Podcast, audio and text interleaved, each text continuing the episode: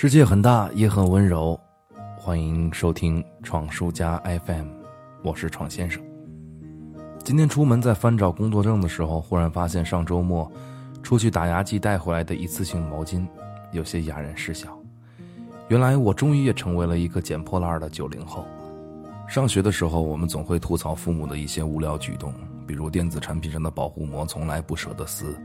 比如乱七八糟的零碎袋子永远都收藏的整整齐齐，比如说电视遥控器一定要套一个保护袋，让品质还不错的电子产品瞬间有了拼多多的气质。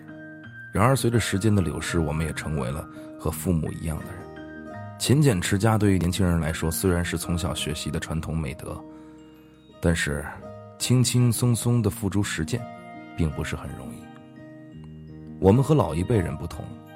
我们睁开眼睛，身边的一切都在刺激你的消费。打开手机，有人在秀新买的包；打开网页，满屏的弹窗广告；打开电商平台，本来想买一桶洗衣液，稀里糊涂在结账的时候发现花了好几百块。每次在支付的时候，花呗都会悄悄地把你那三位数的工资卡隐藏起来，告诉你：“没事儿，去消费吧，少年，你有的是钱。”或许你也和我一样。开始懂得勤俭持家，是从结婚不久之后开始的。一个人租房住，只要在发工资的时候把上个月的账清了就 OK 了，没有什么需要你关心的。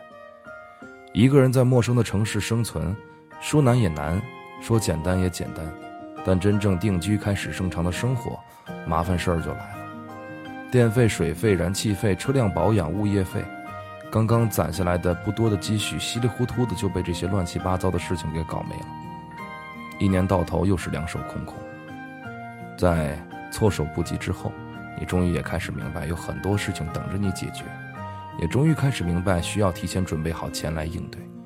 这还是身体健康不生病，没当爸妈的时候，不然轮不到你要节省。信用卡的赤字早就让你吃不好睡不香了。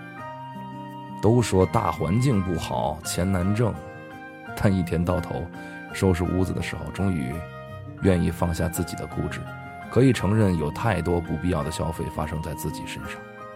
某东某宝猜你喜欢的东西，你未必真的喜欢；光怪陆离的网红餐厅，你也未必吃的习惯。朋友圈里面看到别人炫耀的商品，或许是积攒多日，人家才舍得买给自己的。柴米油盐的琐碎，你终于开始尝到了一点点滋味。才没有什么大环境影响、消费降级之类的鬼话。勤俭持家的日子里，不是不吃苦就不算好人，而是随着年龄的增长，你一次次的重新认识到，你真正需要的到底是些什么。就比如酒足饭饱之后，我知道家里的厨房缺少抹布了。这两块钱工本费的小毛巾，刚好合适。英雄途径是一种生活，一种希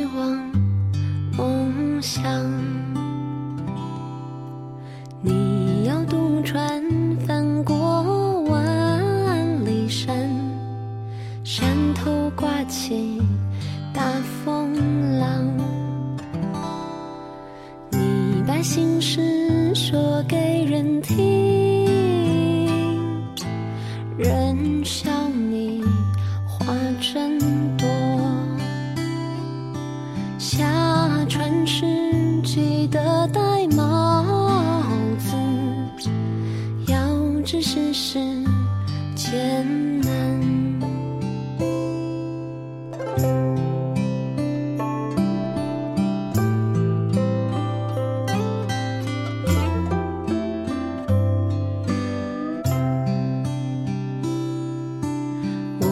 听你把觉睡一遍，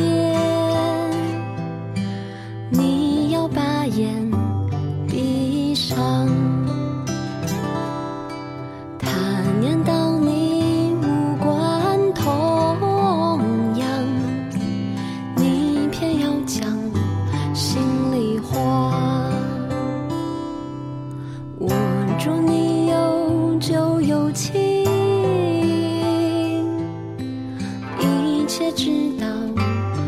寻常。